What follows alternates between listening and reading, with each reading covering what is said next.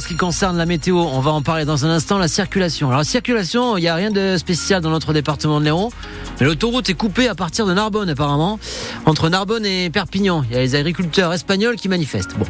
Alors, si vous avez des infos de ce côté-là, 04 67 58 6000.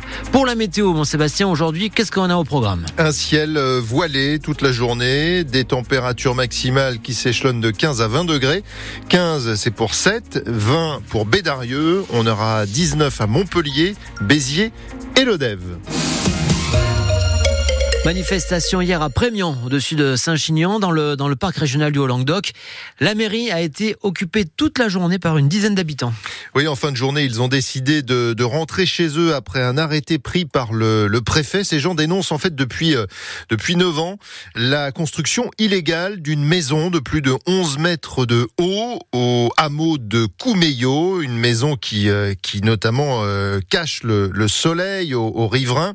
Le préfet de l'Hérault a donc ordonné la démolition dans un délai d'un mois sous peine d'astreinte de 100 euros par jour. Patrick Gilles est l'un des voisins impactés. On est sur une histoire qui dure depuis 9 ans. Là, l'usure commence à se faire ressentir. On a l'air de nous prendre un peu pour des imbéciles. On nous fait toujours miroiter, rien n'avance. Et là, ça commence à devenir pénible parce que la justice est passée, le permis a été annulé. Il a été, par un deuxième jugement, reconnu coupable et responsable de tout. Et puis, bon, maintenant, euh, moi, ma maison, eh bien, eh, j'ai plus de soleil, j'ai plus de vue. Euh, on demande à ce que la justice fasse son travail et qu'on puisse retrouver notre confort d'avant. Le calme dans le village, la paisibilité pour tout le monde, parce que là, l'expert dit bien que les travaux entrepris et les défauts de maçonnerie fragilisent la bâtisse. On n'est pas à l'abri d'une tuile, je ne souhaite pas que ça arrive, parce qu'après, qui va porter les conséquences et les responsabilités? Ça, c'est du rien que ça va, c'est que chacun prenne ses responsabilités et fasse appliquer la loi. Et la démolition, euh, ça coûte cher. hein. Le coût est estimé à 230 000 euros. Affaire à suivre.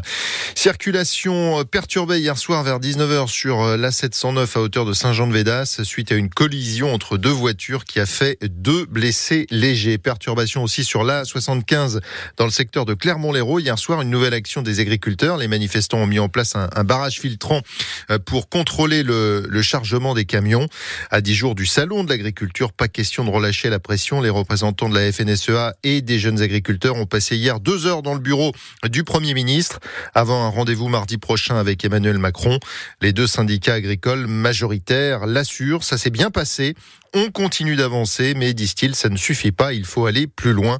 Mobilisation aussi, Vivian vous le disait, des agriculteurs espagnols à la frontière. Conséquence, l'A9 est fermée en direction de Perpignan à partir de Narbonne. La SNCF communiquera euh, ses prévisions de trafic dans la matinée. Les contrôleurs sont appelés à faire euh, grève ce week-end au milieu des vacances scolaires de la zone C, Paris-Montpellier, et au début de celle de la zone A, Bordeaux-Lyon. Une grève à l'appel de deux syndicats, la CGT et Sudrail. Les contrôleurs revendiquent notamment des hausses de salaire. L'hommage national à Robert Badinter ce matin, place euh, Vendôme à Paris, devant le siège historique du ministère de la Justice. Cérémonie ouverte au public, le chef de l'État prononcera un discours à midi, euh, puis s'entretiendra avec la famille de l'ancien garde des Sceaux, père de l'abolition de la peine de mort. À Montpellier, une prise de parole est prévue euh, à midi également dans la salle des pas perdus du palais de justice, suivi d'un moment de recueillement sur les marches de la cour d'appel en présence de magistrats, d'avocats et d'universitaires. Et vous, que retiendrez-vous de Robert Badinter? Ce que je savais essentiellement avant d'apprendre son décès, c'était surtout son combat euh, pour euh, abolir la peine de mort. À ce moment-là, vous savez, les gens, quand on les interrogeait, ils disaient Ce gars, il mérite qu'on lui coupe la tête. Je trouve qu'il a eu beaucoup d'audace de faire ce qu'il a fait. On est honoré d'avoir eu cet homme en France, quoi. J'ai pas en mémoire, mais je sais que quand même, il avait à cœur de la lutte contre l'antisémitisme et les droits humains en général. C'était un grand humaniste. Il y a eu, euh, alors je ne sais plus comment l'exprimer, mais c'était par rapport aux homosexuels. Ce sont des figures comme ça, politiques, qui je pense ont un peu disparu de la société. Et vous pouvez euh, donner vous aussi votre avis euh, sur euh, l'appli ici. Sachez qu'à 8h moins le quart, on recevra Gérard Christol, avocat, ancien bâtonnier de Montpellier, qui était présent à, l'Assemblée le jour où Robert Badinter a prononcé son, son célèbre discours contre la peine de mort.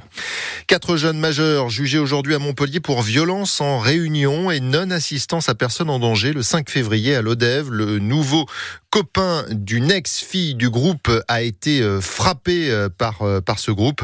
La, la victime qui avait été laissée pour morte avec plusieurs fractures faciales, 15 jours d'ITT et des interventions chirurgicales à venir. C'est la Saint-Valentin aujourd'hui, la fête des amoureux. Et on le sait, Vivian, il n'y a pas d'âge pour aimer. Ainsi à Agde, Janine et Claude, 93 et 94 ans, s'aiment toujours. Ils vivent ensemble dans une résidence pour seniors. Ils sont mariés depuis 70 ans. Union scellée un an après leur rencontre en 1953. Très rapidement, le couple avait été séparé à cause du service militaire de monsieur. Ils se sont alors écrits 300 lettres pendant un an.